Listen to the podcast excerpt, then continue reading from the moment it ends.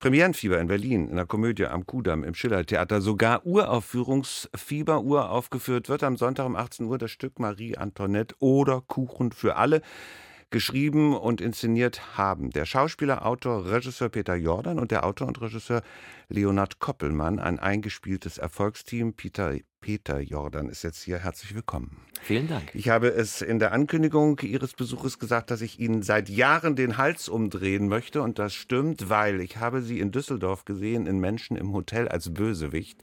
Oh ja. Und es war so ekelerregend. Sie haben da den Mörder, wie heißt der? Pringel, nee, nee Pringelein, Kringelein ist der arme... Nee, Kringelein ist der arme, die Hauptfigur. Gott, wie hieß ich noch? Äh, Preising, Preising, Preising, ja, genau. Generaldirektor Preising. Wie kann man so fies sein?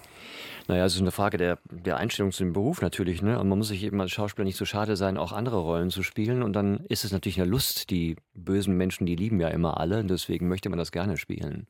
Können Sie sich in böse Menschen hineinversetzen?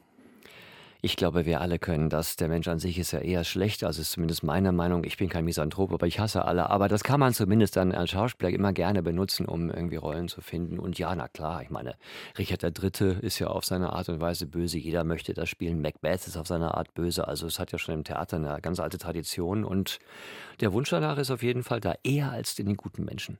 Aber bei diesen Menschen im Hotel war es bei der Premiere in Düsseldorf so, ich kenne da eine Menge Leute, dass wir rausgingen und alle sagen, mein Gott, ist der fies, dem drehen wir jetzt mal den Hals um. So.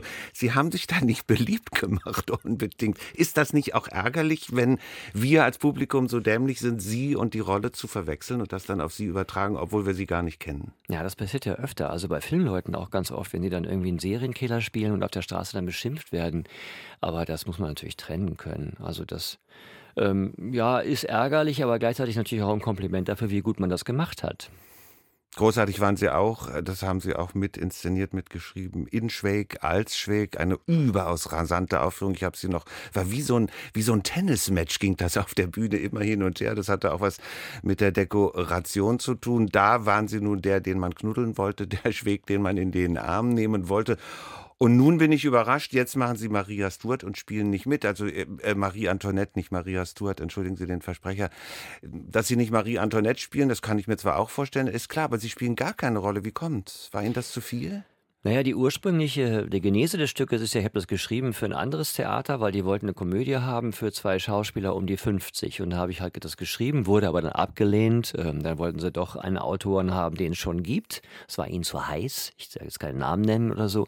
Und dann habe ich das halt weitergegeben an den Herrn Wölfer und an Kati Thalbach und in diese Richtung. Und dann wurde es gleich genommen. Und dann war auch denen schon klar, wer das alles spielen wird. Das wurde dann sofort festgelegt, der und der und das und das und dann könnt ihr das bei uns rausbringen. Und da habe ich gar nicht erst darüber überlegt, selber dabei zu sein. Aber da wir Doppelregie-Theater machen, Herr Koppelmann und ich, mein Co-Regisseur, ist es auch immer besser eigentlich, wenn man auch zu zweit unten sitzt. Ähm, das hat was mit dem Arbeitsprinzip zu tun. Wir sind natürlich zu zweit eine viel stärkere Bank gegen die Schauspieler, gegen das Haus, gegen alle äh, Unwirtlichkeiten, die beim Regieführen auf einen zukommen. Wir sind quasi unsere gegenseitigen Dramaturgen. Also wenn eine Idee entsteht, stellt man die sofort beim Aussprechen schon beim anderen in Frage. Wenn er im Kopf nickt, dann zieht man sie gleich wieder zurück. Nicht erst, wenn der Dramaturg nach einer Woche kommt und sagt, das geht aber nicht, sondern wir lösen das gleich vor Ort.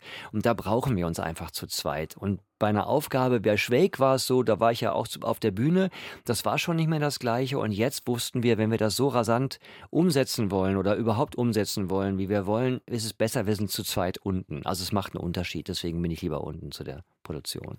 Was fasziniert Sie denn an Marie Antoinette? Viele Autorinnen und Autoren sagen ja nach, sie wäre eine dumme Nuss gewesen.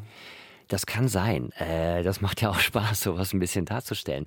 Aber es kommt darauf an. Also es geht momentan, äh, was mich total fasziniert hat, ist immer so ein bisschen gemessen am britischen Königshaus auch. Was ist, wenn man nur noch Makulatur ist? Man ist irgendwie da.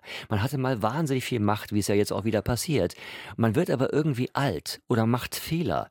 Oder die Gesellschaft ändert sich und plötzlich bleibt von diesem ganzen Macht und diesem ganzen Dings, was man alles hatte, nichts mehr übrig, weil wir alle nur normale Menschen sind. Weil niemand anders aufs Klo geht, wahrscheinlich König oder Eder Bauer, als eben halt der andere. Und was dann passiert, wenn das nicht mehr ist, hat mich interessiert. Und da habe ich mir halt überlegt, okay, was kann man machen? Was wäre denn auch ein Titel, weil ich liebe volle Häuser, Karl Valentin, nichts ist trauriger als ein leeres Theater. Ähm, was wäre denn was, was auch zieht? Ich meine, ich mache das ja nicht für mich, Ich wollte schon Publikum generieren. Da dachte ich mir so, also wenn ich da an Prunk und Pomp denke und eben halt ein bisschen Blödsinn auch oder Leute, die über ihre eigene Macht keine Ahnung haben, weil sie halt ein bisschen blöd sind oder vielleicht ein gutes Gespür haben, aber nicht wirklich die Situation erkennen weil sie auch sozial unfähig sind, gerade als Könige. Warum? War ja immer alles in Ordnung. Dann dachte ich mir, wenn ich so an Farblichkeit denke und Prunk und Kostüme und Kulisse, ah, Marie Antoinette, da ist alles drin und deswegen kam ich auf den Titel. Da ist auch Böses drin, da ist auch Tragisches drin, da ist auch meine ich, in meiner Erwartung jedenfalls als potenzieller Zuschauer, eine Auseinandersetzung mit der Gegenwart drin. Denn auch wir erleben es ja gerade, dass die Schere zwischen Arm und Reich ungeheuer auseinandergeht. Das war ja auch für Marie Antoinette ein Problem. Das hat sie auch für viele zu einer Feindin stilisiert. Sie hat angeblich im Prunk gelebt. Es gibt ja diese schreckliche Anekdote, dass ihr nachgesagt wird, man weiß inzwischen, das stimmt nicht. Die Quelle ist eine andere. Äh, wenn die Armen zu arm sind, sich Brot zu kaufen, sollen sie doch Kuchen essen. Das ist alles sehr böse. Dieser Aspekt hat mit uns heute zu tun? Wird der von Ihnen auch beleuchtet oder sagen Sie, nein, ich will lachen? Na, natürlich wird er beleuchtet, aber es ist ja auch zum Lachen. Weil es werden im Laufe des Stückes immer mehr Leute vorbeikommen, die den Kuchen haben wollen. Also von daher, da müssen Sie sich überraschen lassen. Das wird auf jeden Fall aufgenommen. Ja, es ist ja so. Es war ja nicht böse gemeint von ihr. Die hat wirklich ganz ehrlich gemeint, wenn ihr kein Wasser zu trinken habt, trinkt doch Champagner. Also schmeckt eh besser. Also es ist tatsächlich so. Das ist ganz pur gewesen, wenn ihr kein Brot habt, fresst doch Kuchen. Das war nicht böse, das war gar nicht reflektiert. Weil das nie in dieser Welt vorgekommen ist, der Dekadenz und des Überflusses. Es war immer ganz klar, dass Kuchen da war. Daher kommt das. Und das natürlich zu beleuchten ist äh, böse, aber es ist natürlich auch zum Lachen. Es gibt eh sehr vieles was zum Lachen ist. Auch die politischen Verhältnisse, die damals geherrscht haben. Also bei, bei uns kommt halt Robespierre vorbei und beschwert sich beim Königspaar, dass die Revolution gescheitert ist. Wie wir wissen, kommt nach jeder Phase der Demokratie wieder irgendein Herrscher hervor ein Diktator oder eben halt sogar wie jetzt im Kommunismus. Ich meine, das ist ja auch nicht wirklich gelebter Kommunismus, was in Russland passiert. Und das zeigt uns, dass die Menschen scheinbar, und das liegt in der Schlechtigkeit der Menschen vielleicht, eine Sehnsucht haben nach jemandem, der sie führt. Was ist Ihre Sehnsucht, wenn Sie Theater machen? Ein volles Haus. Bitte, kommt alle. Ist mir ein bisschen wenig. Ja, ich weiß. Nein, also ich, ich kann es Ihnen schlecht sagen. Ich bin ja Schauspieler. Ich habe das ähm, gelernt ich bin zur Schauspielschule gegangen und wollte eigentlich so ins Auto steigen mit einer Maschinenpistole, so scheiße die Bullen, so aus dem Fenster ballern und losfahren. Ich hatte keine Ahnung von nichts. Ich wusste weder Autoren noch andere Schauspieler. Einer meiner Klasse konnte schon alle Schauspieler vom DT aufzählen, die damals am DT waren, vor 30 Jahren, 35 Jahren. Ich kannte niemanden von denen. Dann haben wir in der Schauspielschule angefangen, auf der Bühne, in den Studioräumen, so ein bisschen zu spielen. Unten saßen vier Leute, davon lachten mal welche über das, was ich machte, und plötzlich hatte ich so ein Erlebnis. Erweckungserlebnis. Habe ich plötzlich gedacht, hier so live zu stehen und was zu machen. Und ich kam direkt in Kontakt zu denen da unten und ich kann was auslösen. Das war, hat mich gekickt. Ich weiß es nicht. Plötzlich war der Film vergessen. Und ich habe ja auch eine ganze Weile ähm, nur Theater gespielt. Ich bin sehr spät, habe ich angefangen mal zu drehen. Ich treffe jetzt immer so Leute, die sind so 18 und haben schon 30 Filme gemacht. Das staune ich immer. Mit 18 konnte ich nicht mal richtig sprechen, geschweige denn mich bewegen. Aber das ist halt sowas, äh, es war nur Theater zu meiner Anfangszeit und es ist nach wie vor. Ich sitze auch gerne unten, gucke mir was an. Also, ich kann es nicht genau erklären. Es ist einfach, man weiß, man kann nicht umschalten. Und man weiß auch, wenn man, wenn man oben steht und die sitzen da unten und es geht los, dann geht's los. Wenn der Vorhang hochgeht, gibt's keinen Weg zurück. Und das ist eine Konsequenz, die irgendwie süchtig macht. Wir beide haben eine Gemeinsamkeit. Wir beide haben in der Jugendzeit als Krankenpfleger gearbeitet. Für mein Leben ist das ganz bedeutend. Ich habe da ungeheuer viel gelernt und ungeheuer viel mitgenommen. Geht es Ihnen auch so? Mein Vater war Krankenpfleger in der Psychiatrie, wo wir aufgewachsen sind, in Dortmund-Applerbeck, auch ziemlich bekannt. Ballerburg hieß das bei uns früher.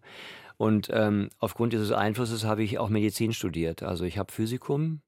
Das nützt mir jetzt nichts mehr. Also ich würde jetzt nicht nochmal umwechseln, weil gefährliches Halbwissen. Aber ein bisschen was kann ich noch. Und da habe ich natürlich parallel dazu äh, im Krankenhaus gearbeitet als studentische Hilfskraft, um Geld zu verdienen. Auch noch im Schauspielstudium. Das war immer lustig. Dann bin ich natürlich immer eingeschlafen in den Szenen am nächsten Tag, aber beim Zugucken. Aber das ähm, war extrem entscheidend, sonst hätte ich nicht Arzt werden wollen. Und gerade jetzt in der Pandemie, von wegen Systemrelevanz, also ähm, manchmal habe ich schon gedacht, ich hätte vielleicht doch Arzt werden sollen.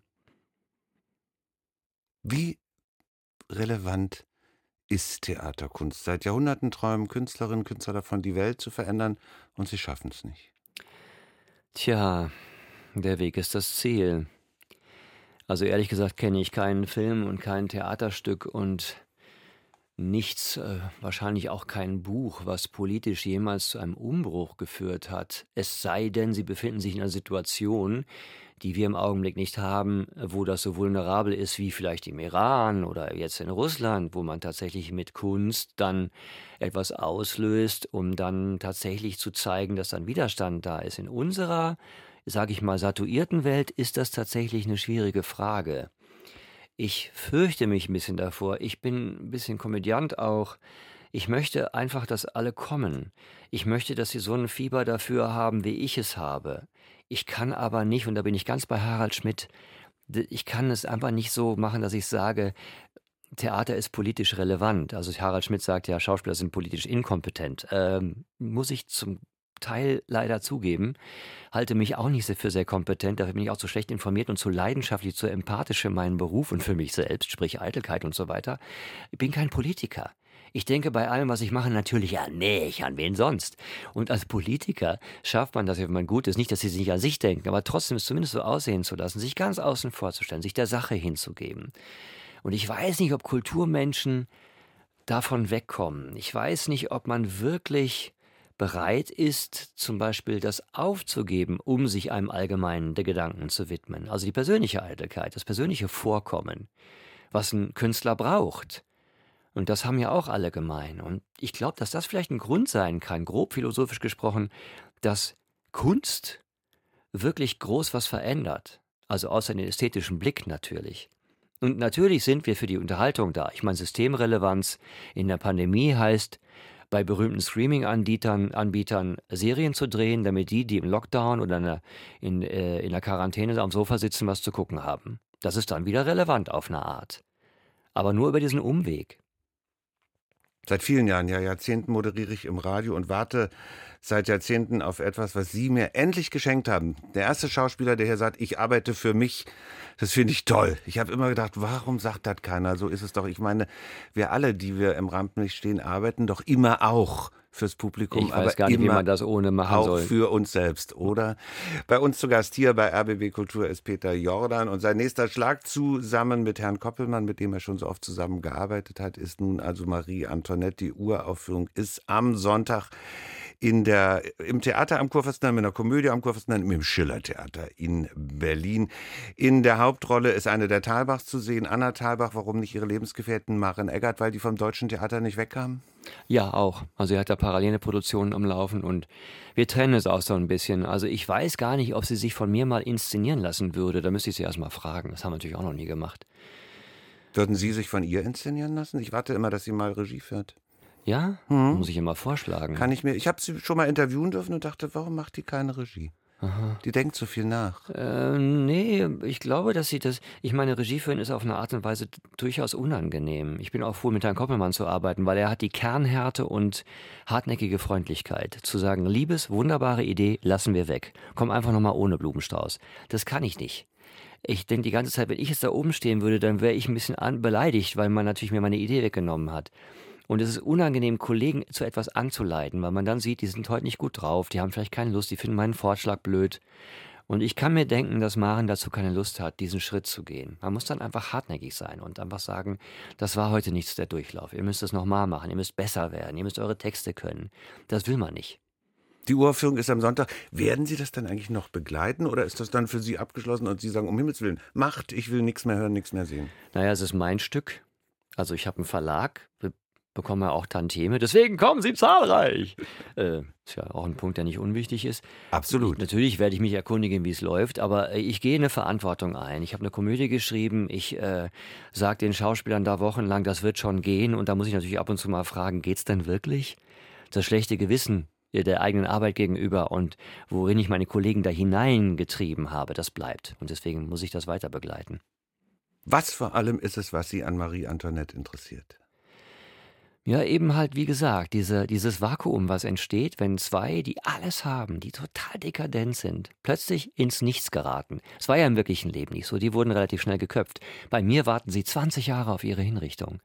Und was ist dann mit einem Paar, was nur noch sich hat und ein verblichener Ruhm? Das hat was Böses. Was mich interessiert. Das hat was Vergangenes, was Abgerocktes, was ich total interessant finde. Und deswegen muss die Fallhöhe von dem ganz oben, von Marie Antoinette, von irgendwie Königin, da ganz oben, alles ganz toll, It Girl, bis zu RIP. Niemand interessiert sich mehr für uns. Und das interessiert mich. Ihre größte auch, Angst auch, dass mal jemand sagt, Peter Jordan, nee, für den interessiere ich mich nur gar nicht mehr? Das ist die Angst eines jeden Künstlers und eines jeden Schauspielers, auch wenn die Kollegen das nicht zugeben. Aus den Geschichtsbüchern fallen, wie man so schön sagt, ich möchte ein Komma hinterlassen. Vielleicht reicht auch ein Semikolon. Also das ist immer so ein Ding, das möchte man natürlich. Man möchte schon irgendwie vorkommen. Es gibt, das gilt nicht für alle. Ich kenne auch Schauspieler, die tatsächlich sehr schüchtern sind.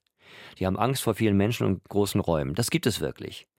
Bei den meisten glaube ich das nicht, aber es gibt ein paar, die kenne ich auch, die spielen, steigen sofort ins Taxi und fahren nach Hause und schämen sich dann noch die ganze Nacht. Es gibt auch Leute, die haben eine wahnsinnige Auftrittsangst, da habe ich auch schon mehrere kennengelernt. Das ist eine schlimme Krankheit, die sich tatsächlich entwickeln kann. Es hat mit der Angst zu tun, vor vielen Menschen etwas tun zu müssen. Aber ansonsten glaube ich, Vorkommen, Dasein, bekannt sein, na klar, es gehört mit dazu. Zu Gast bei uns Peter Jordan, Schauspieler, Autor, Regisseur. Zusammen mit dem Autor und Regisseur Leonhard Koppelmann hat er jetzt Uraufführung am Sonntag in Berlin in der Komödie am Kudamm im Schillertheater. 18 Uhr am Sonntag Marie Antoinette oder Kuchen für alle.